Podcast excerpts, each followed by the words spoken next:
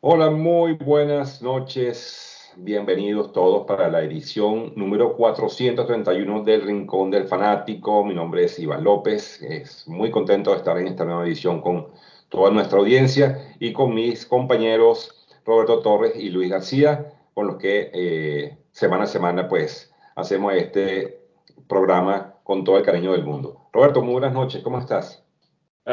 Muy buenas noches. Yo muy bien. ¿Tú qué tal? Pues muy bien, gracias a Dios, este, un poco más recuperado, eh, afortunadamente, bueno, mm, poco a poco sintiéndome mejor, y bueno, de, eso se trata. Ah, mi querido Luis, buenas noches, ¿cómo estás? Hola, hola Iván, Roberto, buenas noches, un gusto estar con ustedes en un programa más y, qué bueno que estás de vuelta, Iván. Eh, pues listos, listos para, para iniciar eh, el programa. Qué bueno. Bueno, esta semana tenemos muchas telas, muchas telas que cortar. Este, eh, bueno, se nos acabó la temporada de, de, NFL. Ya tenemos, ya tenemos finalistas para el Super Bowl. bueno, se fue muy rápido la verdad esta temporada. Fue un abrir y cerrar de ojos. Eh, bueno, esta semana hubo eventos interesantes, muchas cosas que contar. Roberto, eh, cuéntanos qué nos tienes por ahí. Papá, lo único que yo traigo es NFL. o sea, No creo que pueda. Y me vas a hablar, y me vas a hablar del partido México-Costa Rica, que estuvo muy bueno. Sí. claro. No, pues yo lo que traigo es el retiro de Ben Roethlisberger de los Steelers. Eh, quiero platicar un poco de la trayectoria que tuvo, de algunas marcas importantes que dejó para los Steelers y tanto de la NFL. Y obviamente lo que se dieron en los partidos de conferencia y lo que se viene así nada más breve de, del Super Bowl. Claro, claro, que ya el Super Bowl vamos a tener dos semanas para, para irlo, irlo comentando. Ah, Luis, cuéntanos qué, de qué podemos compartir. Este, tenemos muchas cosas aquí que, que, sé que vamos a hablar, pero bueno, te dejo para que des tu introducción. Claro, claro. Eh, simplemente repasar eh, fue el, final del Abierto de Australia, que estuvo muy bueno, sobre todo en la rama varonil. Eh, platicar un poquito de, los eh, partidos finales y em, brevemente me gustaría dar un, pequeño repaso de la eliminatoria de CONCACAF. Eh, y finalmente, pues ya concentrarnos en estos juegos de final, no, divisionales que se dieron el día de, de ayer domingo que estuvieron eh, muy, muy interesantes. Ah, bueno, excelente. Sí, bueno, me leíste la mente. Básicamente, exactamente lo mismo, solamente que eh, quería incluir también los partidos de Conmebol, que, que, bueno, como ustedes saben, pues los partidos de Conmebol, eh, ya estamos también, este, tenemos año de mundialista y, bueno, pues se están definiendo los cupos para las distintas confederaciones, en este caso con CACAF, con MEBOL. Eh, en estos momentos hay una, una copa, la Copa Africana, eh, del cual, pues bueno, comentaré algún, bueno, vi algún pedacito entre el, entre el equipo de Egipto y Marruecos. Pero bueno, esto es otra cosa, pues eso ya lo iremos hablando sobre la marcha. Por supuesto, eh, hablar de, de, lo sucedido en el Abierto de Australia y, por supuesto, los partidos de, de conferencia de la, de la eh, NFL, por supuesto en un año de muchísimas sorpresas que eh, de verdad dieron, marcaron la pauta pues para este año. Así que bueno, eh, encantadísimo pues nuevamente repito de estar con ustedes nuevamente y compartir este espacio que, que disfrutamos para toda la, la audiencia.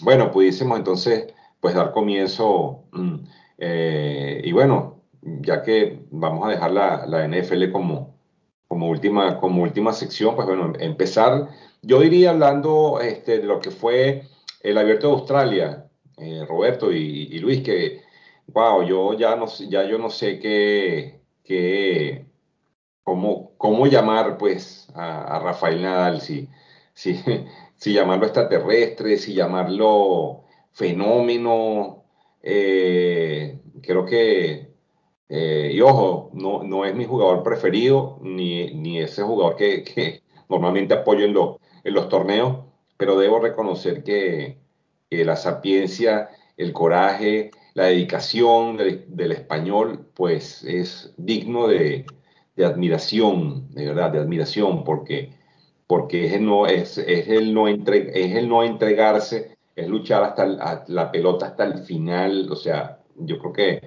eh, creo que van a coincidir conmigo en esto. Eh, ganar, ganar 21 Grand Slam, bueno, siendo ya el único, ¿no? Porque, bueno, sabemos que Djokovic no jugó por, por, por, todo lo que ya hablamos la semana pasada, en fin, el tema de vacunas, en fin, pero bueno, igual no lo pudo hacer. Y Nadal pues toma la batuta en este, en este renglón y bueno, se convierte yo creo que eh, prácticamente ya una, en una leyenda. Eh, no sé si, bueno, yo me vi el partido a, cinco sets. Eh, pues bueno, un fantástico eh, Medvedev que de, de, verdad que mejor no se puede jugar. O sea, perder, perder de, esa, de esa manera yo creo que también es una manera de ganar, porque no se puede jugar, no se puede jugar mejor al tenis y encima perder, pero es que lo de Nadal es algo, algo insólito. Luis, cuéntame, dame tus impresiones. Claro, claro, em, Iván, eh, me parece que Nadal em, tiene algo que no tienen la mayoría de, los tenistas que han existido y es una combinación de ah, calidad y capacidad física con eh, fuerza mental pero con espíritu de lucha. O sea, juntas todo eso, eh, lo revuelves en una licuadora y es la esencia de, Nadal, ¿no? Eh, ¿Cómo a, la edad que tiene eh, le gana a, saca fuerzas de flaqueza yendo dos sets abajo contra Medvedev, que ahorita está jugando un tenis impresionante y le da la vuelta, ¿no? Esa fuerza que tiene interna es de admirar y además tiene una gran capacidad de ah, no, no cometer tantos errores no forzados eh, y de regresar y regresar y regresar y buscar todas. Y, pues es lo que le dio el triunfo, ¿no? La verdad, mis respetos eh, eh, para Rafael Nadal. Em, a mí eh, creo que Federer es más completo, por ejemplo, pero Nadal, esta combinación de cosas, pues lo hace eh, que yo creo que de los 21 eh, Grand Slam que tiene, un tercio debió haber ganado de esta manera, viniendo de atrás, sacando fuerzas de flaqueza contra Federer, contra Djokovic, contra, pues bueno, acabamos de ver, ¿no? Este, este juego. Entonces, mis respetos eh, uno, uno, de los mejores de, todos los tiempos y, la verdad, un gusto verlo, ¿no? Eh, eh, un, gran jugador. Agregarle, agregarle solo una, te voy a agregarle una cosa, un detalle importante que parece, parece tonto, pero, pero, pero, pero es, es, algo que es importantísimo, y es su condición de zurdo. Eso lo hace mucho más complicado porque él tiene un, tiene un top spin y, un, y, le, mete una, le, mete un efecto a la pelota en forma de, eh, de eh, esa, esa, bola que se, que, se levanta y luego pica, eso lo hace más, más, eh, más difícil para los rivales, ¿no? Porque ya jugar, jugarle un zurdo es complicado, pero un zurdo como Nadal es más complicado todavía por el tipo de topspin que usa que, o que le pone la pelota. Entonces yo creo que ese también es un detallito. Tienes toda la razón. Eh, el, zurdo, eh, tanto en, el tenis como, como el pitcher zurdo en béisbol, tiene una curva natural que no tiene el derecho, ¿no? Entonces, eh, es, es, un, em, eh, es un plus que, le hace más complicado el juego a, los contrincantes, definitivamente. Oye, y este, ¿y no será también que pues zurdos hay menos que, que derechos? Y entonces aprovechando eso, atacar las debilidades del derecho que, que es un factor que, no pueden, o sea, que esta debilidad no es, eh, que es latente más bien.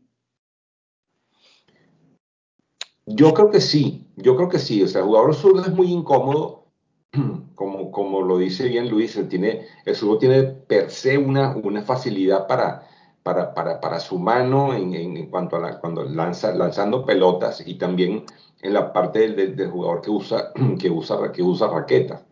Eh, eh, eh, me recuerda, hay un jugador de, de, tenis de mesa que se llama Timo Boll, que ustedes deben, deben bueno, no sé si lo, yo porque juego mucho tenis de mesa y, me, y sigo el, el, tenis de mesa a nivel, a nivel profesional y mundial. Eh, hay jugadores que, que, que, que, uno es Timo Boll, el alemán, y el otro es el, el chino, eh, un chino que, es, que se llama Su Chin, Su Chin, este, bueno, así se pronuncia, eh, que es zurdo. Y de verdad, el juego es muy, muy particular. Es una, tienen, una, tienen una manera de, de, de, darle top a la pelota impresionante. Entonces, sí, yo creo que Roberto, eh, respondiendo a tu pregunta, es un factor también que incide, ¿no? Eh, claro, y si encima de eso le pones, le pones la, esa, ese corazón y esa entrega, pues obviamente eh, tienes un jugador como, como Rafael Nadal. Un punto importante aquí también, que bueno que ustedes sepan, y bueno, creo que la audiencia a lo mejor no se cita tanto de esto, que de, todos los Grand Slam que ha, que ha ganado Nadal, 13 de ellos han sido en cancha batida, es decir, cancha de arcilla. Un jugador que siempre ha tenido su especialidad, ha sido siempre las canchas eh, lentas. ¿Ok? En, fíjense que en Roland Garros, que es cancha batida, eh, ha ganado 13, 13 de, sus, de sus 21 Grand Slam, lo que les da a ver que obviamente ese es su, territorio. Pero bueno, por supuesto, ha ganado US Open, ha ganado, ha, ganado Wimbledon y ha ganado obviamente el, el, Australian Open. O sea que bueno, miren, es eh, hablar de, Nadal, realmente es hablar de, de una leyenda viviente eh, y, que, y que bueno, aunado a eso, todas las lesiones que ha tenido en su carrera, un tipo que eh, sufre de, lesiones crónicas en los tobillos, en fin, creo que eso pues eh, le, da como un poco más de mérito, ¿no? Que, o sea, haber, o sea, haber batallado durante su carrera con, con, lesiones recurrentes, pues este es un deporte que exige mucho de las rodillas y de los, y los tobillos, ¿no? Por, por, por, por la condición en que se juega. Así que bueno, eh, bien por Nadal, eh, creo que, bueno, le, okay. le, espera, le, espera, una temporada muy interesante en esta, en esta digamos, en, este, en el comienzo de este peregrinar por el, por el, el, el Gran Slam o, o, o, por los cuatro majors de este año que, que creo que, se, que son bastante, van a ser bastante prometedores para él. Miren, eh, recordando algunos eh, eh, jugadores zurdos en el tenis, que llegaron a ser número uno. Ajá. Además de Rafael Nadal, nada más John McEnroe, Jimmy Connors, eh, Goran Ivanisevic. Y en mujeres, nada más Martina Navratilova y Mónica Celes, ¿no? Ex número uno. Entonces, eh, sí, no quiere decir que todos los zurdos van a ser mejores o van a, a, a ser eh, de, de, una condición insuperable, pero los buenos buenos sí tienen un plus, ¿no? Creo que, que, que Nadal ha sabido combinar todas sus características físicas y mentales con esta característica de ser zurdo que pues lo hace único, ¿no? Oye, ¿te acuerdas de Leonardo Lavalle? Sí, por supuesto. Él también era zurdo. Sí, nuestro gran doblista eh, eh, de épocas de, de, la Copa Davis y, y, demás. Sí, bien, bien. Leonardo sí. Lavalle. Eh, el, creo que también eh, Herrera, ¿te acuerdas de la araña Herrera? No. Él, él, él, llegó a jugar Wimbledon, estamos hablando de los 90. Este Luis Enrique Herrera se llamaba. También era zurdo, un, un, un chaparrito. Yeah. Pero bueno, sí, sí, hay, hay varios zurdos de renombre como, como ahorita acabamos de ver. Muy bien. Eh, bueno, eh, en el caso de, de, Daniel Medvedev, pues bueno, eh, con, esta, eh, con este segundo lugar no, no, le da para ser número uno del mundo, pero bueno, sigue siendo el número dos y creo que tiene, tiene una, un buen, un buen, también va a tener un año bastante interesante. Hay que decir que, que Daniel fue multado con, con creo que fueron 12 mil dólares por su incidente en el partido previo, eh, cuando jugó el, la semifinal. Eh, y, bueno, eh, bueno, fue multado por, el, por, la, por haber insultado al árbitro, por haber tenido ese, ese, ese toma y dame que, que tuvo. Creo que fue en el partido contra, contra el canadiense eh. Entonces, bueno. Eh, bueno, Luis, y cuéntame, no sé si viste la, la, final femenina entre Ashley Barty y Daniel Collins, también fue un partido bastante interesante. Eh, cuéntanos qué nos puedes decir sobre esto. Eh, sí, em, creo que el torneo se lo llevó de calle Ashley Barty. Em, ganó el torneo sin perder un solo set. Eso ya te habla de que venía muy caliente, venía muy afinada y seguramente con la, mente puesta en el campeonato. Y muy buena sorpresa, muy grata sorpresa, Daniel Collins, era sembrada número 27 y llegó a la final, llegó a la final. no creo que alguien eh, esperara esto. en la semifinal venció a, la polaca Iga Swiatek, eh, relativamente fácil, 6-4, 6-1 pero no, no pudo hacer mucho en, en, la final. Bueno, sí forzó en el segundo set, forzó un, un em, eh, tiebreaker, ¿no? Eh, un sí. tiebreak. Pero eh, cuéntame, ¿tú pudiste ver el juego? Sí, sí, cómo no, son estupendo, fue un juego, un juego muy bueno. creo que la creo que Daniel Collins hizo un torneo maravilloso. considero que ella fue la underdog eh, no llegó, llegó sin, sin, o sea, sin penas ni glorias en el sentido de que no tenía nada que perder y bueno, fue derrotando una a una a todas las rivales a las que se enfrentó. Creo que es una chica muy seria, muy, la, la, la, noté muy, muy parca, muy, muy, eh, muy sobria, poco celebradora de puntos. Creo que es una, creo que tiene, tiene, tiene un futuro interesante esta, esta muchacha Collins y, y, bueno, eh, parte de lo que será en este año, pues veremos cómo, cómo le va en el, en el resto del, del circuito. Eh, debo decir que, bueno, jugadoras como, como eh, Laila Fernández, que, fue finalista en el US Open, eh, la misma Emma Raducanu, bueno, no fueron protagonistas en, Australia, eh, pero eran chicas que tenían una, muy buena proyección. En cuanto a Bartí, bueno, pues yo creo que esta chica nada más que, que, demostrar, número uno, indiscutible, creo que es la, ha o es la más constante de todo este grupo de chicas que hemos visto en el torneo. Eh, quizá el caso de Madison Keys, que bueno, que, que este año tuvo un torneo interesante, llegó a, llegó a semifinales. Eh, bueno, junto a Paula Badosa, por ejemplo, de las chicas, este, Simona Halep, eh, Zabalenka, eh, Azarenka, que también, también siempre está en el tour este, femenino. Creo, Luis, que, que vamos a tener un, año pues bastante interesante, pero que obviamente la australiana creo que va a mantener eh, su hegemonía como número uno porque no la veo muy superior al, al, resto del, del, lote de chicas que conforman la, la WTA. Esa es, una, es mi opinión particular. De acuerdo, totalmente eh, de acuerdo contigo, Iván. Eh, creo que a Ashley Barty no, le van a, a, llegar, digo, no quiere decir que va a ganar todos los torneos que juegue, ni mucho menos, pero va, va a mantener el número uno porque está jugando eh, a muy, muy buen nivel. Y sí, pues, bueno, ah, sí, no, habla.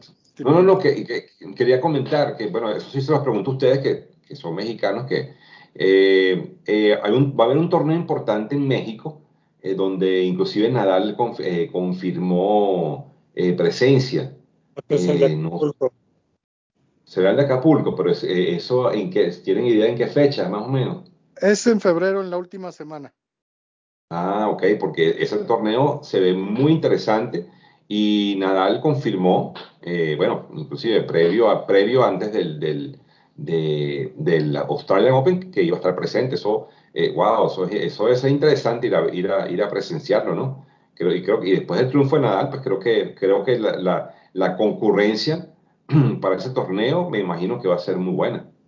Sí, fíjate que va a ser del 21 de febrero al lunes 21 de febrero al sábado 26 de febrero.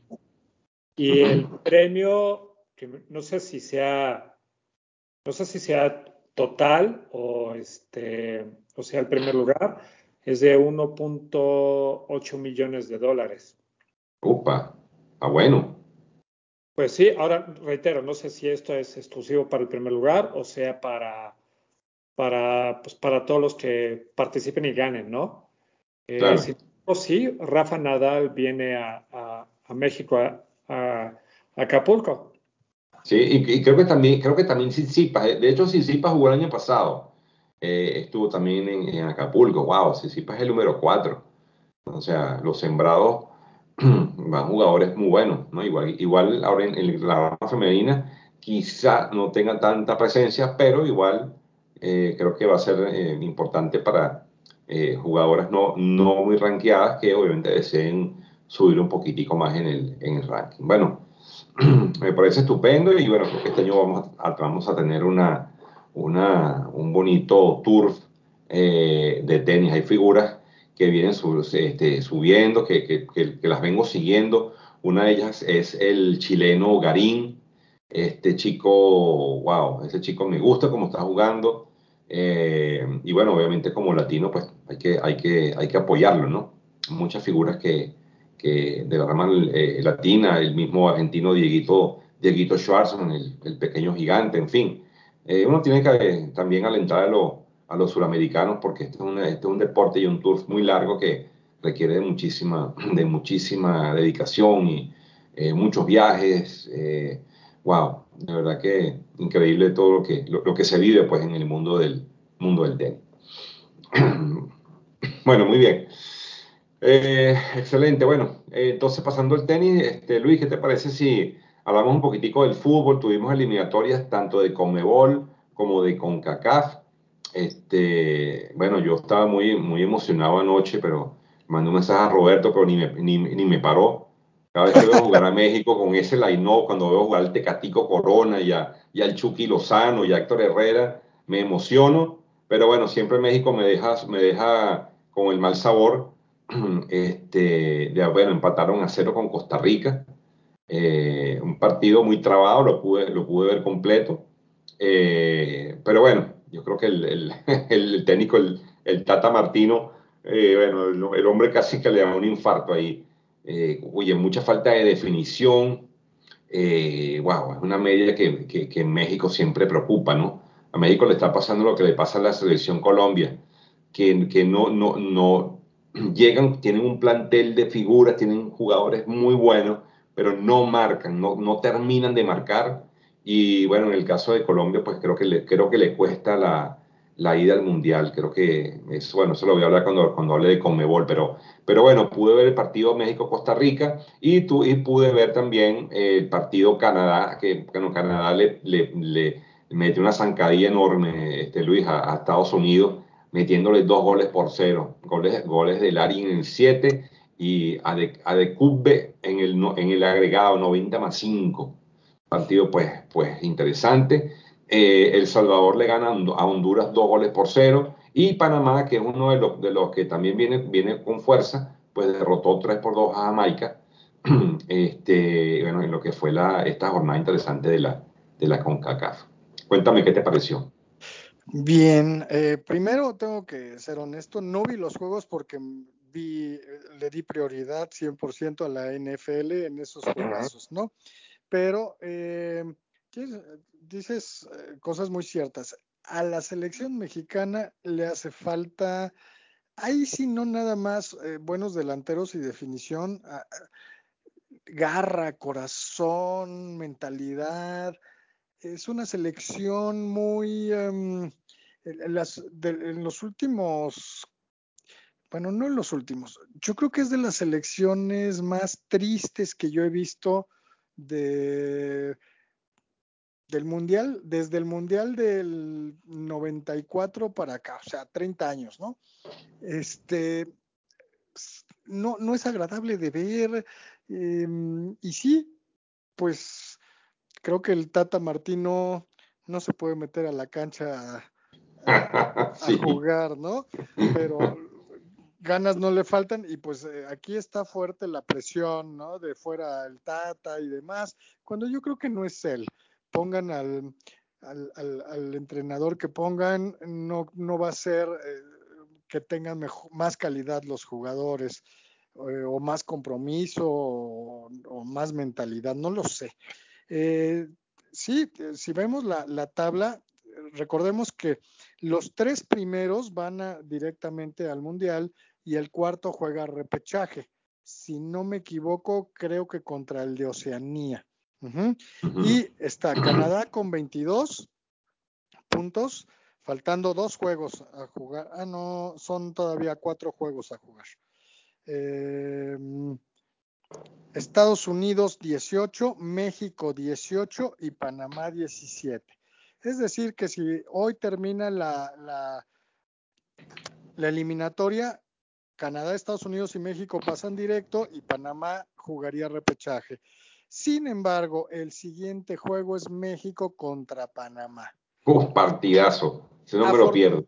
Afortunadamente va a ser aquí en México, si no estaríamos temblando. Eh, pero bueno, creo que va a ser fundamental tanto para las aspiraciones de calificar directamente como para eh, la continuidad del técnico, ¿no? Mexicano, bueno, del equipo mexicano. Eh, y el otro que todavía tiene algo de vida es Costa Rica, que tiene 13 puntos, está a 4 de Panamá. Ya nos podemos olvidar en esta ocasión del Salvador, Jamaica y Honduras. Sí, sí, sí, por supuesto. Bueno, confío en que Roberto vea, vea, este partido México-Panamá. Confío, Roberto, que veas a Tecatico Corona. Eh, yo te digo que espere sentado. Eh, el día en que lo vea va a ser un, domingo entre semana, ¿ok? Sí. Y, cómo ver a un equipo mediocre como es México. llevo muchísimos años diciendo esto. México, este, como nada más juega contra la CONCACAF, pues no sé, digo, el único rival verdadero es Estados Unidos que ya lleva varios años que les pasa encima. Entonces, eh, pues, pues, mira, ¿qué te puedo decir, Iván? este, cuando es el mundial, sí me pongo la verde, sí, estoy en, la, en las comidas, que coreo los goles. Sin embargo, pues yo sé que pues, México nunca, nunca va a ser, porque tiene una, una mentalidad, em, pues pequeña, ¿no? Y entonces, pues ahorita Luis lo acaba de decir. Y yo pero fíjate, pero, fíjate, pero fíjate que, sus individualidades son buenas y, están juegan en equipos de Europa importantes. Fíjate que eso, eso es algo que uno no, termina de entender por qué, son, por qué tienen tan buenos jugadores y por qué cuando juegan en conjunto lo hacen tan mal, chicos. y le pasa lo mismo que a Colombia. Eso es un tema que a mí me gustaría estudiarlo, digno de estudio. ¿Por qué, por qué estas, eh, estas selecciones, teniendo tan buen material humano, no logran hacer un teamwork? O sea, no sé si ustedes han hecho esa pregunta. Bueno, eh, no, no, pero yo creo que esto va por el síndrome del jamaicón. ¿Te acuerdas de eso, del jamaicón Villegas, este, Luis? Sí, sí, de la historia del jamaicón Villegas. Eh, ahorita se la contamos a, a Iván, pero yo creo que no. Yo creo que ya se superó Em, algo pasa, yo también estoy de acuerdo, em, aunque no es en todas las elecciones. Hay varias ocasiones en que han trabajado muy bien, han jugado eh, en equipo eh, y ah, por un error o por una situación no, no dan eh, ese plus que necesitan o no aguantan ese marcador, etcétera. Pero bueno, regresando al punto del jamaicón, eh, este, no sé si sepas la historia, eh, Iván. No, no, no, no, la verdad que, la verdad que no. A ver, Robert, eh, cuéntaselas. Si, si quieres, yo te ayudo con lo que me acuerde. Ah, pues resulta que el Jamacón Villegas, creo que jugaba en los 70 en México. O sea, mexicano. ¿Mandé? Antes, según yo. Pero bueno, no, importa. Ok, este, pues fue hace muchos años. Él jugaba en México y de repente tuvo una eh, oportunidad de irse a otro país. No sé a, a dónde. Eh, y no estoy seguro si fue a otro país o era en la selección nacional viajando a otros países. Era en la selección nacional. Ok, gracias, en la selección nacional. Entonces viajaba con la selección nacional y de repente le decía, ay, extraño las tortillas de mi vieja, ay, extraño el clima benéfico de mi tierra, ay, no sé qué. Y entonces de esa mentalidad hizo que se regresara, aún teniendo la oportunidad de jugar este, por la selección mexicana en otros países. Si es así, ¿no, Luis? Sí, em, el jamaicón eh, llegó a jugar dos mundiales, en Suecia en el 58, lo estoy revisando, y Chile en 62. Y sí, efectivamente, eh, tenía homesick, tenía, extrañaba todo, extrañaba em, la comida, a la gente, y dice que eso le afectaba mucho para tener un, buen desempeño, ¿no? Entonces, eh, se, desplazó a los demás jugadores, digamos, esta idea, ¿no? Que incluso le decían a los mexicanos los ratoncitos verdes, que, que, que si no me equivoco fue este eh, locutor Ah, muy, muy famoso acá en México, a ver si me acuerdo ahorita, eh, que, le, puso eh, Ángel Fernández. Ángel Fernández eh, fue quien le puso el mote de ratoncitos verdes, obviamente por la playera y el color. A, los jugadores mexicanos y bueno está esa, esa referencia al Jamaicón Villegas que hasta esta época ya él fallecido, 60 eh, años después de que jugaba, pues todavía se recuerda, ¿no? Eh, tiene mucho que ver, pero yo creo que eso sí se fue superando. No al 100, pero ya no afectó tanto, ¿no? Sino más bien, eh, pues, no sé, sí, sí tiene que ver con la mentalidad. y, coincido contigo también, Iván, de un buen estudio psicológico o sociológico incluso eh, de, estas, de estos dos países con sus elecciones, ¿no? ¿Qué, ¿Qué pasa con ellos que no pueden dar el estirón? Yo también me acuerdo de Colombia que ha tenido equipazos, me acuerdo esa vez eh, en, en, el Mundial de 94 que, que iban como favoritos incluso y los eliminaron en primera ronda, etcétera, ¿no? Em, pero bueno, eh, creo que que de igual manera tuvieron un descalabro ahorita muy significativo en, su juego de la semana, ¿no? Pasada contra Perú, si no me equivoco, fue. Sí, sí, contra Perú, eh, jugando en el, en, el, en el Metropolitano de Barranquilla. Eh, bueno, imagínate que con Colombia con, jugó con toda su. Bueno, imagínate, el, Tigre Falcao jugó, jugó James Rodríguez, eh, Jerry Mina, eh, Juan Guillermo Cuadrado, todos jugadores internacionales. Y, Perú, a la chita callada, les mete un gol en un, en un contragolpe.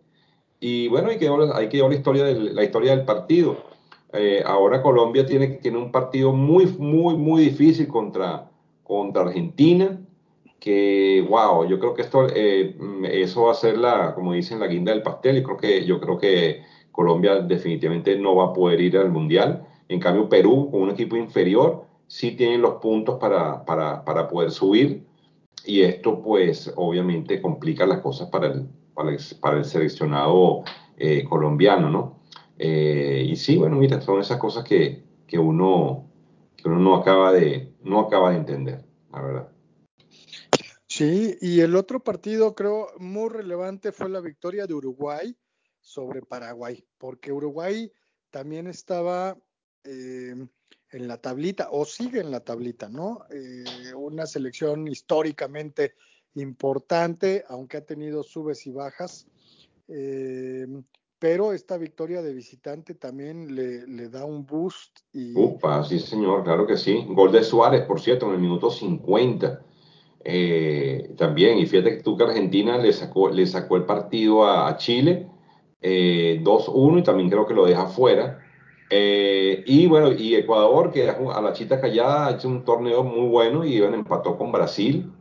Empataron a uno, justamente eh, como tú decías, de, de visita, ¿no? De, eh, no, de visita no, no, este no fue visitante, este fue, este fue en casa, pero bueno, igual ganarle a Brasil, eh, empatarle a Brasil, pues tiene todo el mérito del mundo, porque te da ese plus, ese punto ahí que tú, que no, que no lo estás perdiendo, ¿no? Todo el mundo dice, bueno, juego con Brasil, tengo, aquí pierdo puntos. No, cuando se le empata a Brasil o Argentina, pues este, yo creo que es una victoria. Eh, y bueno, sí, eh, de resto. Y bueno, el partido, por supuesto, el, como, como, yo digo, ¿no? en el país de los, de los, de los, de los ciegos, el tuerto es rey. Pues bueno, Venezuela pues le ganó a, le ganó a Bolivia cuatro goles eh, por uno, ¿no? Con goles de Salomón Rondón en el 25, en el 35 y en el 67. Eh, bueno, el jugador del, el jugador del Everton pues hizo, hizo un hat trick y bueno, fueron capaces de derrotar a Bolivia. Por supuesto, Venezuela no tiene ningún tipo de posibilidades de, de ir al Mundial, van de último, de, hecho, en la, en la, tabla de, de clasificación. Eh, y bueno, ya el día de, el día de mañana, eh, mañana sí, el día de mañana, mañana martes, ¿no? Sí, mañana martes, pues vamos a tener los partidos. Eh, Bolivia-Chile, Uruguay-Venezuela, Argentina-Colombia eh, y Brasil, Brasil-Paraguay. Lo que yo creo que va a ser, va a ser van a ser juegos, eh, digamos, de, de, mero trámite, como, como digo yo. sí, coincido contigo, Ecuador ha hecho un gran torneo, está en, tercer, en tercera posición y creo que mañana sí es muy importante su juego contra Perú tal vez más para los peruanos, porque son el, lugar tercero y cuarto. Eh, y se les acerca Uruguay y en una, de, en una de esas, si Colombia da la campanada, también los presiona, ¿no? Pero ese partido de Ecuador-Perú parece que va a ser bastante eh, importante para la clasificación, sí. como esté la tabla. Sí, sí, sí, sí. Así que bueno, nada, esto se pone sumamente interesante. Eh, eh, y bueno, vamos a, a ver qué, qué, qué, nos va a deparar ya. Yo creo que ya está, no, no sé cuántas jornadas quedan ya eh, todavía, realmente no lo sé. Cuántas, cuántas, cuántas, yo creo que, yo creo que ya debemos, ya debemos estar por finalizar, pero creo que ya está definido, pues, quiénes son los que, o se vislumbran como los que van a viajar para, para, para Qatar este 2022 si no me equivoco, son tres jornadas. La de mañana y posteriormente en marzo, dos jornadas seguidas. Eh, así es que para finales de marzo ya vamos a tener eh, el conocimiento de todos los clasificados por eh, Conmebol. Bueno, muy bien, excelente. No nos resta sino, sino esperar y y, bueno, ver, cuál va a ser el, el desenlace de, de esta, esta, esta. Bueno, justo precisamente aquí, está, aquí lo estoy viendo, el 29 de marzo, ¿okay? va a ser esa, va a ser esa, esa última fecha, ¿okay? donde enfrentan, enfrentan este, Bolivia, Brasil, Chile, Uruguay, Ecuador, Argentina, Perú, Paraguay, Venezuela, Colombia. Esa va a ser la, la, digamos, la, la, jornada de cierre.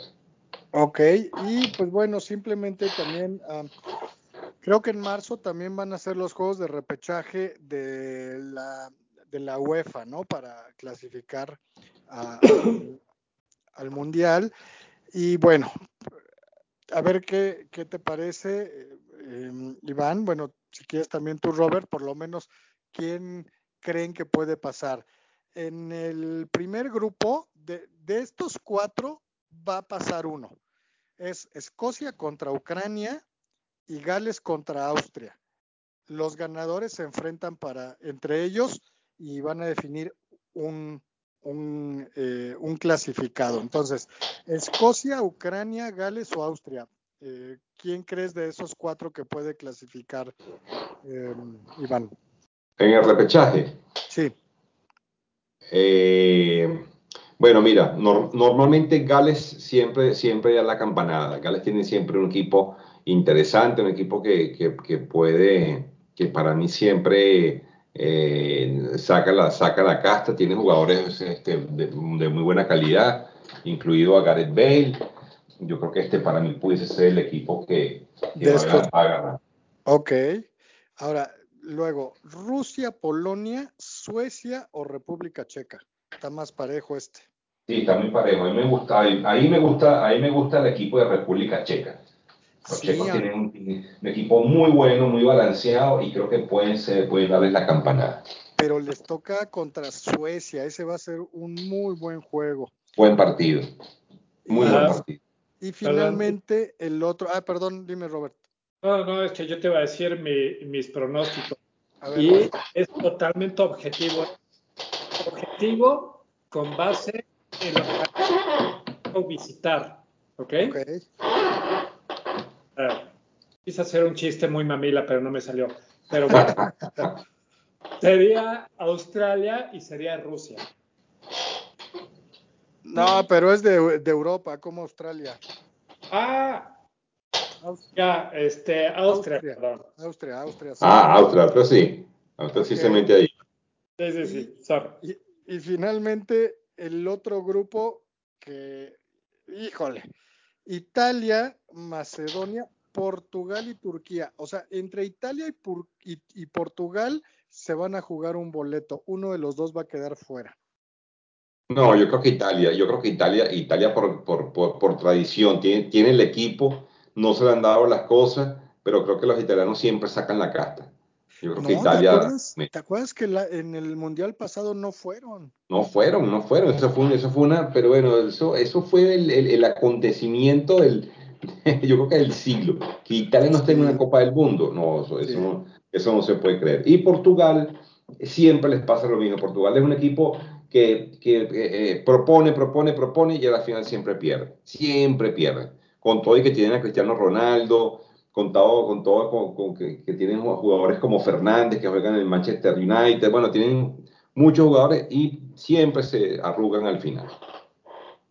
Ok, muy bien, pues, pues bueno, listo con, con las eliminatorias que en un par de meses más ya vamos a tener conocimiento de casi todos los equipos clasificados. Así es, así es, muy bien. Eh, bueno, no sé si tienen, tienen alguna otra, algún otro evento que quieras nombrar, este Luis, antes No, de no, entrar en me la. parece, me parece que ya podemos entrarle a la NFL. Bueno, perfecto, me parece muy bien. Eh, bueno, eh, entonces, eh, bueno, entremos entonces de lleno, Roberto, en la NFL. Eh, pues bueno, nada, el, bueno, un fin de semana incre- increíble. Rodlisberger. Ah, bueno, vamos a hablar de, vamos a hablar de, de- del Big Ben, por supuesto, que, que se retira de la, de las competencias de la NFL y bueno, por supuesto que hay que hablar un poco sobre el legado que, que deja sobre los fanáticos de Steelers y, y, el, y, y del fútbol en general, pues porque yo creo que aunque no hayan, aunque no hayan eh, fanáticos de los Steelers, que vayan a los Steelers, pues bueno, creo que todo el mundo reconoce quién es Big Ben y, y qué ha significado para la, para la liga. Entonces, bueno, adelante, Roberto. Oh, sí, muchas gracias. Eh, bueno, y, y es que antes de entrar dentro de los partidos de, del campeonato es importante entender el, el impacto que tuvo Rodlisberger desde, desde el momento en el, eh, eh, desde el día, perdón, de, del draft que hubo eh, hace ya 18 años. Iván, resulta que, los Steelers hicieron un trade por Roethlisberger este, justamente en, em, en, el draft, ¿no? Ahorita te voy a decir cómo estuvo. Em, ok, a ver, ahí te va. Para que los Steelers pudieran llegar a obtener a, a Rodisberger, lo que hicieron fue este, hacer un, un trade, perdón, agarré la página errónea. Pero, ok, bueno, voy, voy, voy a seguir eh, avanzando y ahorita me, meto en, la, en, la, página correcta para que puedan ver este, qué, eh, qué fue. Pero bueno, el chiste es que eh, Rollinsberger lo que tuvo fue un impacto súper importante dentro de, de los Steelers. Lo que tuvo fue que él venía de una universidad que se llama em, eh, Miami, no la que está en Florida, sino la que está en Ohio. Él venía de la conferencia MAC, que no es tanto de los... Eh, em, no, no es fuerte. Exacto, pero venía de, la División 1, ¿no? La MAC está eh, como la División 1. Y fíjate cómo a partir de ahí han habido varios equipos que han tratado de emular esto sin, sin, resultados. Por ejemplo, Jacksonville cuando trató de jalar a Blake Bortles, que obviamente fue un fracaso, y este también Allen, no, Rosen, perdón, Josh Rosen, que fue directamente a Miami y pues obviamente no se pudo, ¿no? Como tal, Rodlisberger ha tenido un impacto súper importante para los Steelers, no nada más este, al, al Steel Nation, sino también dentro de los jugadores. Eh, vamos a decir lo positivo, no me voy a enfocar en lo negativo. Él lo que hacía era, eh, lideraba esta ofensiva y siempre que veía que el equipo estaba perdiendo, sacaba alguna frase que iba directamente al corazón, ¿sí? O aquella en la cual eh, echaba a andar al, equipo, ¿no? Prueba de ello es que eh, estuvo en seis Pro Bowls, llegó a tres Super Bowls, ganando dos y perdiendo uno. Tuvo un, récord ¿sí? Eh, respecto a, los Steelers. Bueno, tuvo bastantes récords, ¿no? Hizo 418 pases de touchdown, cuando el segundo que le sigue tenía o tuvo 212. En yardas aéreas, 64.088, el, el segundo más cercano, 27.989. Y en pases completos, 5.440 contra 2.025, ¿no? Fue tan, este, tan marcado su presencia dentro del juego que ahorita para, eh, cuando anuncia la semana pasada que se retira, no nada más hubo muchísimos jugadores de los Steelers, eh, actuales y este, anteriores, sino también los Ravens. Los Ravens dedicaron un tweet eh, diciendo de, de Rodlisberger, en el cual, pues, digamos, se podría decir que, que, lo despidieron, o sea, desde, desde la manera adecuada, ¿sí? dando un, em, un reconocimiento aquel jugador que les hizo pasar, pues no nada más muchas eh, penurias, sino también de igual manera, eh, eh, pues reconociendo a quien era un líder, ¿no? Sí les puedo decir, digo, tengo cerca de 30 diferentes récords que, que, pertenecen a Rullisberger con, con, con los Steelers. Y algunos más de los que ya les había platicado es que tuvo el mayor número de yardas aéreas por un eh, quarterback rookie, que fue de 2.621 en el, 2000, en el 2004, que tuvo eh, el mayor eh, número de victorias consecutivas al iniciar su carrera, que fueron 13. el mayor número de victorias en su carrera en temporada regular, que fueron 165 y como eso tuvo, tuvo bastantes más, ¿no? Entonces, eh, yo, yo lo que sí les puedo decir es de que los últimos tres, cuatro años yo pedía que Rollinsberger se saliera. Este, no fui partícipe de, de que él se quedara.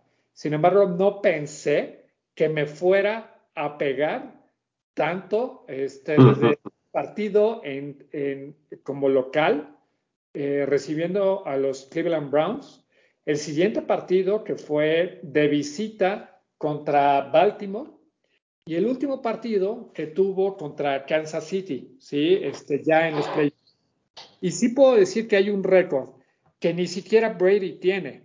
Las 18 temporadas que Roethlisberger pasó en Pittsburgh son este, la, fueron la, es la más larga que cualquier quarterback ha pasado en su carrera con una sola franquicia, porque Brady este, no fue así. Entonces, eh, sí puedo decir que estoy, pues, nostálgico. Eh, se nos fue un, grande y, eh, y ya.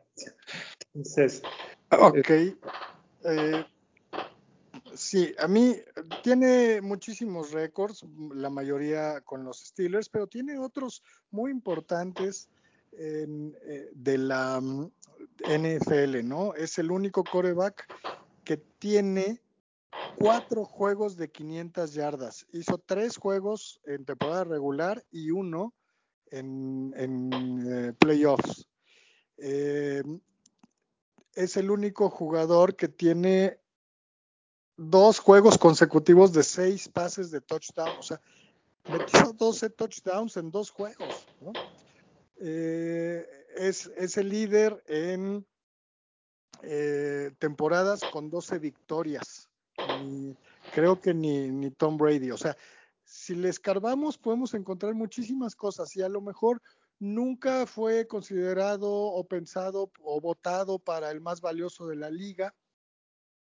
Sí, es muy buen jugador, pero tal vez no fue eh, del nivel de otros, ¿no? Como Aaron Rodgers o como Peyton Manning o como Tom Brady, pero, pero haciendo un balance, un super jugador que nos duele mucho a los Steelers, pues que se retire.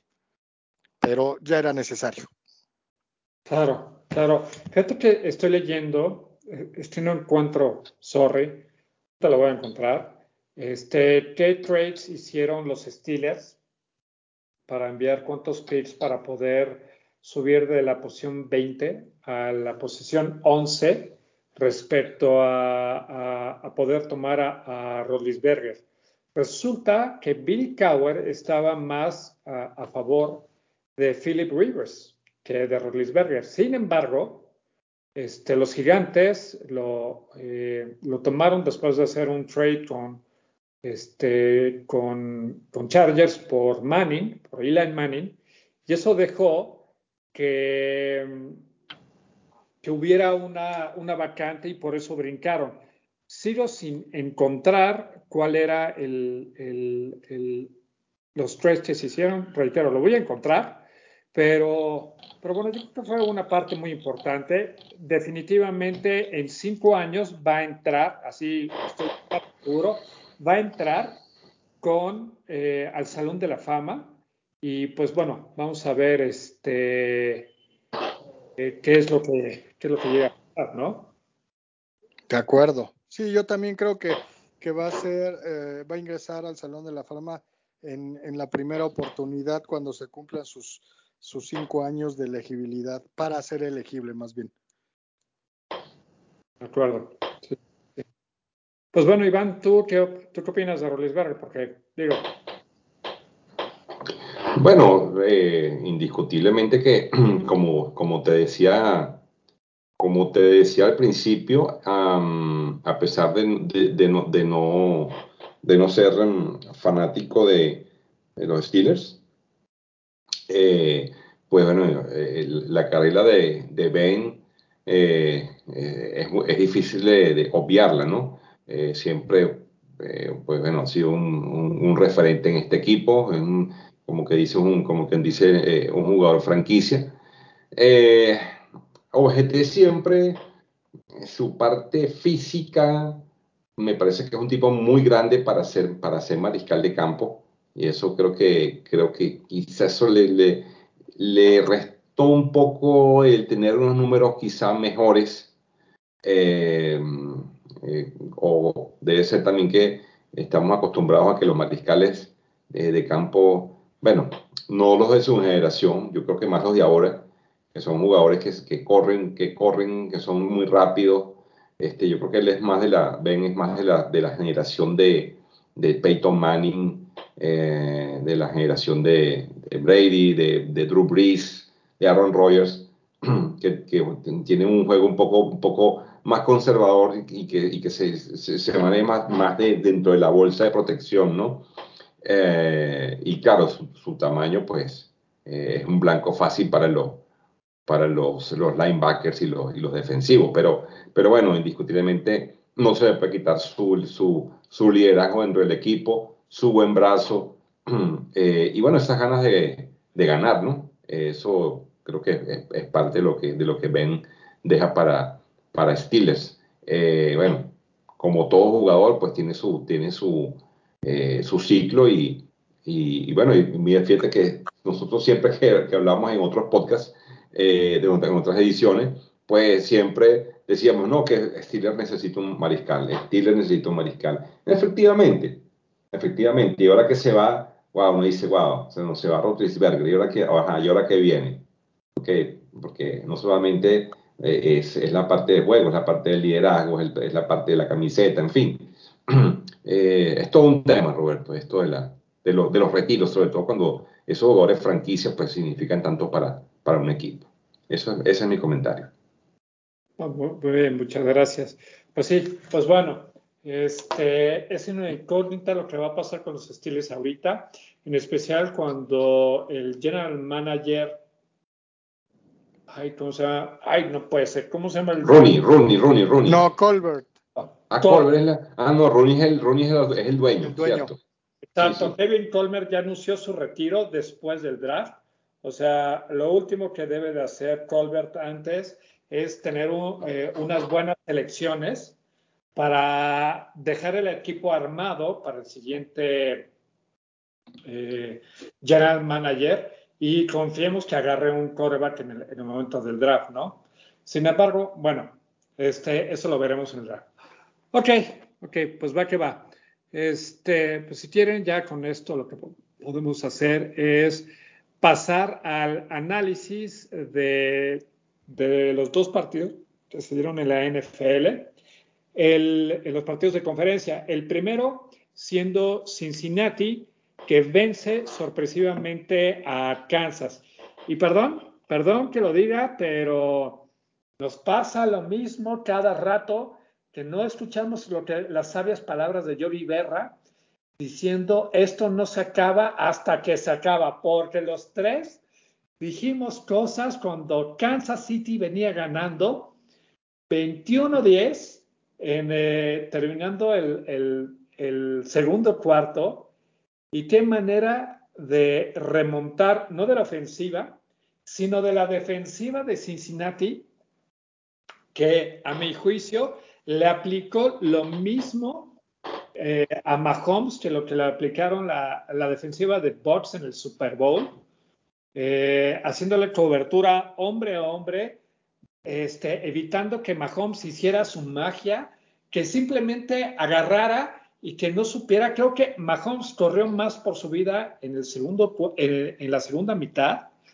que en, en, en todo lo que este, jugó en la temporada regular. Y wow, definitivamente el head coach de Cincinnati yo creo que se va a llevar el head coach del año. Pero, pero a ver, señores, ¿ustedes qué opinan de este partido y de lo que sucedió? Eh, bueno, me pareció un juego muy extraño. Eh, lo tenía súper controlado eh, Kansas y algo pasó. Es más, tengo un primo que me comentó, me dijo, Oye, ¿qué, ¿qué, crees que haya pasado? ¿Crees que, que, Mahomes haya tirado el juego por la borda por alguna razón? Le digo, no, pues no, no, no habría caso, no, ten, no habría sentido de, de por qué, ¿no? Pero eh, sí, sí el cambio de, de, juego, tanto de el play calling como, como de, desempeño de los jugadores de Kansas, pues realmente eh, muy extraño, ¿no? Eh, y por el otro lado, pues ajustó lo que tenía que ajustar Cincinnati y, y, pues lo logró, ¿no? Em, con respecto a si va a ser el, entrenador del año, en teoría se supone que es por lo, se entregan los premios por lo desempeñado durante la temporada, no, no por los playoffs, pero sí influye, sí influye, aún así yo, yo no, no veo a, a este eh, eh, Zach Taylor como el como el entrenador de, de este el, más valioso por eh, no no sé no no sé no no es el que a mí más me, me gustó. Eh, creo que eh, Mike Brable, siendo el número uno perdiendo a, a, Derrick Henry en la octava semana etcétera iba a ser o va a ser el, más, eh, el, jugador más importante, ¿no? Pero bueno, digo, el, entrenador más valioso. Eh, pero bueno, es, lo, que, lo que puedo opinar del juego de Kansas contra Bengals. Sí, eh, yo en mi caso, la verdad es que yo, yo empecé a ver el partido y me, o sea, de verdad era tenía pinta de madriza, yo se los, se los comenté por él, se los comenté, y yo no, no, no, voy a, no voy a seguir viendo el juego porque me da, me, da un poco de pena por, por este chico Borro, que, bueno, eh, eh, lo, pues, lo he venido siguiendo, realmente me parece que es un chico con un mérito impresionante. Eh, bueno, ganó el comeback del año, regreso del año, después de, de haber, de haber sido, de haber tenido destrozada la rodilla en su año de debut eh, un chico que ganó el Heisman eh, y, y, wow, y apenas en su segundo año, pues llega, llega un Super Bowl. La verdad es que es impresionante. Yo no, no vi más el partido y me sorprendió muchísimo cuando vi que el partido estaba empatado. Y, y wow, ¿qué pasó aquí? O sea, y de verdad, después, después de ver los highlights, eh, bueno, me di cuenta de que el equipo apretó muchísimo eh, de hecho, fíjense que en el tercer cuarto, eh, cuando regresaron del medio tiempo, eh, bueno, lo, los dejaron en cero, o sea, la defensiva apretó, sobre todo Sam Howard tenía, tenía el loco Mahomes, pareció un perro de presa, lo, mismo que hizo Max Crosby con, justamente en, el, en ese partido contra, que, el partido de los, de los Raiders, wow, ¿con quién fue que estaba jugando? Eh, bueno, que tenía el mariscal de campo hecho, hecho triste, bueno, lo mismo estaba haciendo Sam Hoover con, con, con Patrick Mahomes. Con eh, Derek, Carr de los Raiders. De los Raiders, sí, sí, correcto. y, bueno, mira, sorprendido gratamente, bueno, los Bengals tuvieron también una, una baja sensible, perdieron a su ala cerrada Usoma, que mm, el cual, el cual, pues bueno, parece que el pronóstico es, alentador, parece que es un esguince de, no, no es una, no pierde los ligamentos, sino es un, es un, es un esguince de ligamento, algo que, que, puede, que se puede recuperar. Y el otro, el otro jugador del partido es este chico pateador, Evan McPherson, de verdad que, wow, qué temple para meter esos goles de campo en esos, en esos momentos. Eh, eso fue otro punto de inflexión, ¿no? Increíble lo que, lo que hicieron, ese juego de conjunto. Todos, todos pusieron su, su granito de, arena.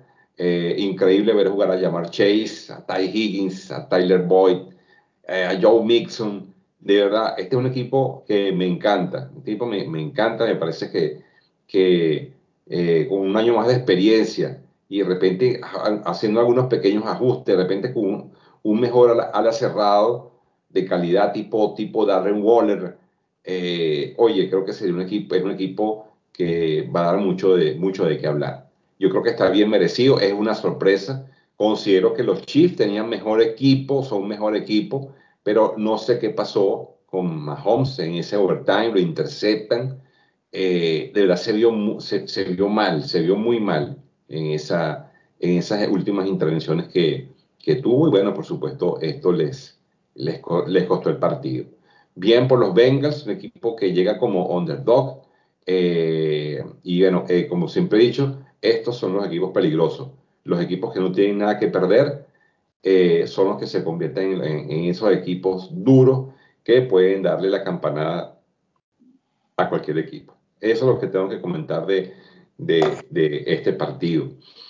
Mm, y bueno, me tomo la libertad de, de comenzar a hablar del, del, siguiente juego, el de los Rams y los, los 49ers. Fue un juego de mucha defensiva, no lo pude ver porque este lo transmitió la cadena Fox y no la tengo. Um, pero bueno, fue un juego de mucha defensiva y eh, lo único que puedo decir es que pinche Copper Cup. de verdad, qué fastidioso. Eh, lo mismo que le hizo a los, a los, a los Buccaneers, aquí también fue, fue, fue factor fundamental para que los Rams este, eh, pudieran hacerse de este partido. Eh, bueno, yo creo que Roberto, si Stafford no gana este Super Bowl, no lo gana más nunca. Tiene, creo que tiene la mesa servida, pero bueno, va a tener un hueso duro de roer en este chico, con este chico Borro. Y lo otro que para terminar quiero decir es que yo creo que Jimmy Garoppolo ya no, o sea, yo creo que no es la solución de este equipo de los, de los 49ers. Tiene jugadores muy buenos, tiene jugadores explosivos, pero me parece que Jimmy Garoppolo no es la solución de este equipo. Creo que Trey Lance, eh, así como fue traído, yo creo que hay que darle la oportunidad a este chico para que obviamente eh, demuestre que es la cara de la franquicia. Ese es mi punto de vista. ¿Qué opinan ustedes? A ver, Luis, tú dale. Um, yo creo que Garópolo ha jugado bien a secas. Eh, no hay que olvidar que hace dos años eh, él, fue el que llevó a las a, los este a, a, los 49ers al Super Bowl. Tal vez no luce tanto, tal vez comete alguno que otro error, pero a mí se me hace un coche, un, coach, eh, un coreback bueno a secas. Ahorita mejor que Trey Lance. Eh, no sabemos cómo se va a, desarrollar y, y, a, y, pues a, cómo va a madurar. Sin embargo, creo que que puede ser eh, eh, un buen coreback. Eh, ahora, yo, yo sí le daba otra oportunidad. Es que, piénselo, si hace dos años llegó a, al Super Bowl y ahora al, a, un juego de, de, divisional, pues habla de que algo tiene. Yo creo que a veces es un poquito subestimado, pero repito, no es un jugador eh, que, que, luzca y que de verdad sea la solución. Pero recordemos algunos corebacks que fueron campeones eh, sin ser grandes jugadores, ¿no? Está Joe Flaco, ahí está Trent Dilfer. Eh. Y, y, creo que, que San Francisco tiene un equipazo simplemente no ha tenido mucha suerte, ha tenido lesiones y a mí no me, no me parece que esté equivocado o que sea un mal eh, coreback. Es, esa es mi percepción. Mira, este, yo siento que Joe Flaco, eh, perdón, perdón, me equivoqué, perdón. Eh, yo siento que Garópolo, perdón, este, nunca fue un gran quarterback. Llegó en un trade directamente de, de Patriotas, creo que Patriotas lo ensalzó. O sea, este, decía, no, pues este es el quarterback sustituto de Brady, pues entonces debe ser buenísimo, ¿no? La misma manera pasó con Matt Cassell, ¿no? Cuando eh, Brady se lesiona y, y, Cassell entra, ¿no? Creo que creo que Garoppolo no es un, es un buen quarterback. Y lo voy a decir por la última jugada de 49ers en el partido de ayer, en el cual le iban a hacer captura y él, de la manera más tonta, antes de que le hagan una captura, prefiere lanzar el pase, el cual le pega en los dedos del receptor y le llega eh, a las manos del defensivo y con eso la intercepción. Y 49ers queda totalmente fuera, ¿no? O sea, eh, Rams mata el tiempo, quema el tiempo y con eso queda fuera. Sin embargo, lo que quiero mencionar es que la defensiva de San Francisco, muy buena, la verdad, si hubiera tenido un quarterback bueno, probablemente el resultado hubiera sido algo totalmente diferente. Eh, tenemos que verlo de, de, esta manera. Nick Bosa jugó maravilloso, o sea, tuvo una y media capturas, dos para pérdida de balón, ¿sí? Este, hubo alguien más que hizo eh, media captura también, ¿sí? Que es diferente que lo que vimos en Rams. En Rams no hubo nadie que hiciera una sola captura. Sí hubo para pérdida de balón, sin embargo, Von Miller y Aaron Donald no tuvieron este impacto normalmente tan, tan duro directamente en, los quarterbacks, ¿no? Considero que eh, si fueran Anes se agarra, digamos, a un, o sea, tiene un gran problema con el, el coreback, como decía Luis. O sea, si no es Garoppolo o es Trey Lance, o sea, pues, no le veo ni pies ni cabeza a uno de los dos. Eh, sin embargo, tiene un Divo Samuel que de receptor o de corredor es maravilloso. El Aya Mitchell, perdón, también de igual manera. Este, tienen a un gran Tyrant como George Kittle, que bueno, obviamente ha estado lesionado eh, se ha eh, más frecuente. Sin embargo, pues tienen un gran equipo, la verdad. Si tuvieran, reitero, un buen quarterback, le harían. Y creo que San Francisco ayer se súper confió, porque eso de ir ganando 17-7 y que, bueno, no puedo decir que de la nada, sin embargo, que bloquearan en la parte ofensiva a San Francisco y que la defensiva, que estaba actuando muy bien, eh, se los comiera eh, Rams, pues la verdad no, no fue padre. Entonces, creo que fueron buenos partidos este, de conferencia los que, los que vimos el día de ayer. Me gustó más el de, el de Rams contra 49ers, pero eso no quiere decir que, que lo que se ve en el Super Bowl en dos semanas no sea un gran, gran Super Bowl. Ok, ok, de acuerdo. Em, y bueno, ahorita suelto una pregunta, una trivia. Solamente hay cuatro equipos de la NFL que no han logrado eh, llegar al Super Bowl. ¿Me los pueden nombrar? Tejanos, Detroit, Cleveland.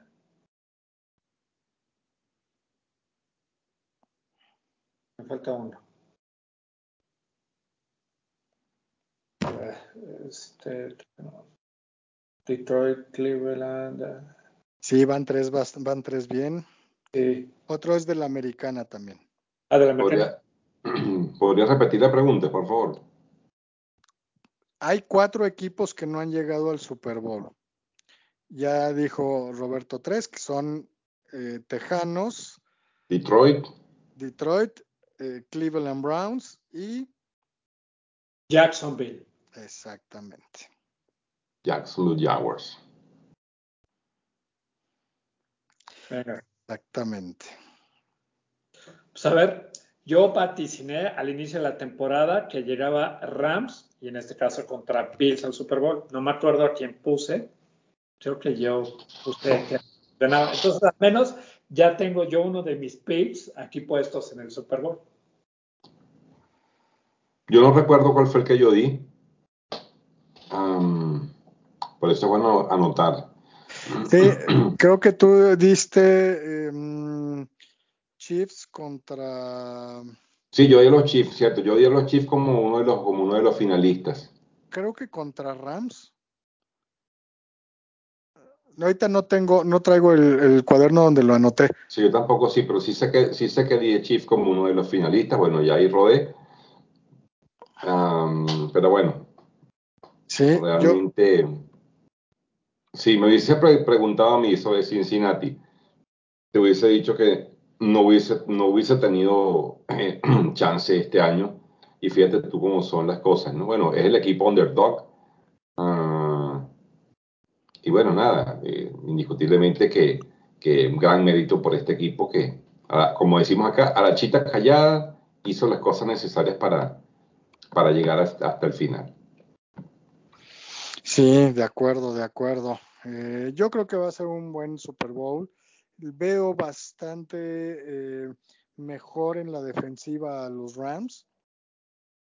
Tienen buena secundaria, tiene buena línea, eh, obviamente está Aaron Donald eh, y pues no sé, vamos, vamos a ver qué, qué, este, qué nos saca de, de, juego ofensivo con estos jóvenes, ¿no? Con, con Jamar Chase, con T. Higgins, eh, a ver qué tal, qué, es lo que, lo que este, lo que nos depara el Super Bowl. Por supuesto. la próxima semana vamos a, presentarles eh, un análisis de la misma manera que hicimos el año pasado, que evalúe tanto el cocheo de cada uno de los equipos, los jugadores, los jugadores clave, las líneas, los equipos, tanto defensivos, ofensivos y equipos especiales, y con base en eso, pues daremos una, eh, una proyección, o más bien nuestros favoritos de quién consideramos que va a ganar. Sí, perfecto. Eh, vamos a, checar qué tal, em, qué, cómo podemos profundizar el análisis para tener eh, un pronóstico más objetivo. Así es. Genial. Bueno, muy bien.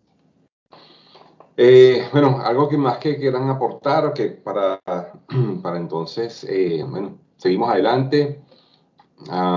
ya pues no nos quedan sino ya para el Super Bowl dos semanas, o sea, esta y la otra.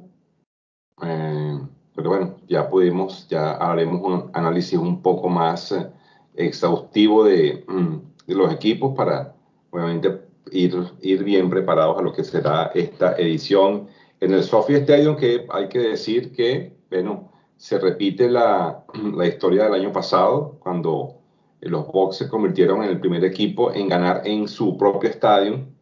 Eh, y este año, bueno, mira, los Rams van a jugar en su casa en el Sophie Stadium, pudiendo pues emular esta, esta situación o esta hazaña. Bueno, no lo digamos hazaña porque simplemente esta coincidencia más bien, digámoslo así, de poder jugar en el, en el campo, jugar en casa y ganar el, y ganar el Super Bowl. Entonces, entonces bueno, vamos a, ver qué, no, qué nos depara.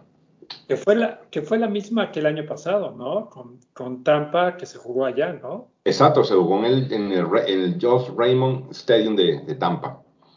Era la primera vez que se daba esta situación y bueno, este, los Bucks capitalizaron, ahora se da en el Sophia Stadium y y bueno, el equipo de Rams tiene una, una muy buena posibilidad de, de, ganar este partido. Eh, así que, bueno, ya veremos qué es lo que sucede. Eh, Roberto, ¿algo más que quieras comentar?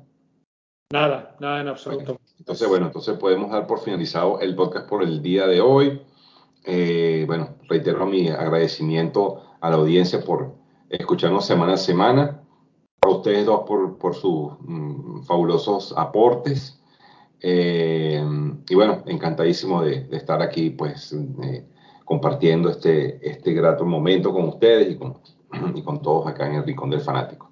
Eh, me, despido, no sin antes, pues, desearles una gran semana y que todo venga bien para la semana que, entrante. Roberto. Pues venga, Iván tomando tus palabras, muchísimas gracias a nuestra audiencia porque nos siguen semana a semana. Muchísimas gracias a Luis y a Iván que hacen padrísimo este podcast y confío. Nos vemos la próxima semana. Luis, todo es Perfecto, perfecto. Pues muchas gracias por escucharnos a la audiencia y a nuestra eh, Em, eh, bueno, a, ustedes por, por eh, hacer posible este eh, espacio y este em, pues momento de disfrute y de análisis de los deportes que nos gustan. Pues que estén muy bien, que tengan una excelente semana y nos vemos la próxima. Gracias, buenas noches. Bye bye, chao. Bye bye.